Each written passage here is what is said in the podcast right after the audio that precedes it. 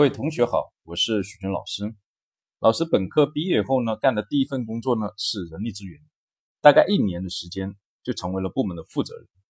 我依然记得呢，公司有一年要从七十多人招聘变成三百多人，招聘的难度是很大的。因此呢，当时我就会思考呢，招聘的效率和准确性的问题。现在呢，从事教育工作了，也经常给呢人力资源部门的人讲课。我会经常问一个问题，那就是面试的时候为什么让对方做自我介绍？有些学员会说呢，这是为了了解他的情况。我会反问一句：简历上难道没有吗？当然，如果你没有看过他的简历，问这样的问题是可以理解的。那第二，有些学员会说了，我是要看他的口头表达能力怎么样。众所周知。自我介绍是绝大多数的应聘者精心准备的，用一个精心准备的自我介绍来判断他的口头表达能力，误差是比较高的。你还不如现场给他几个词语，比如说给他两三个词，让他想一分钟，你要跟你讲一个故事，来的呢更准确。所以呢，这里要谈一个问题，也就是。形式主义招聘的问题，什么叫形式主义招聘呢？估计呢有一定的比例，这个比例还不小，是指呢几乎所有的岗位招聘的内容，或者说叫面试的考核的内容都差不多，来了都是先做个自我介绍，说说你的优点、缺点，了解我们公司吗？你觉得你适合这个岗位，哪些方面适合？之前做过哪些东西？专业是什么？专业在哪方面比较擅长？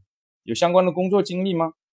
等等，最后很大概率都是看感觉来做判断，就是看现场的感觉来做判断，这样招聘的一个误差跟效率都是有问题的。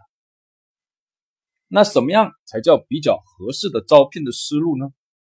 就是根据岗位需要什么样的素质。也就是干这个岗位的人需要具备什么样的素质才能干好这个岗位，来设计整个面试考核的过程。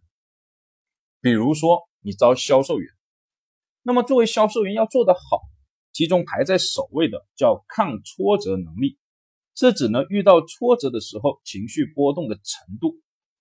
因为销售呢是遇到冷落、失败、嘲讽、打击最多的职业，所以一个呢抗挫折能力强的啊。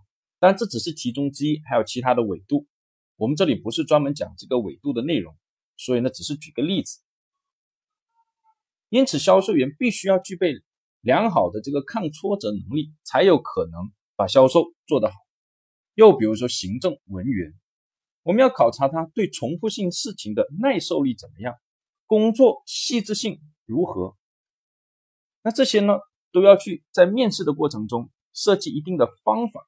来完成，自然而然，这对我们的面试官就提出了较高的要求。可是反过来，这也不正是我们人力资源工作者的看家本事吗？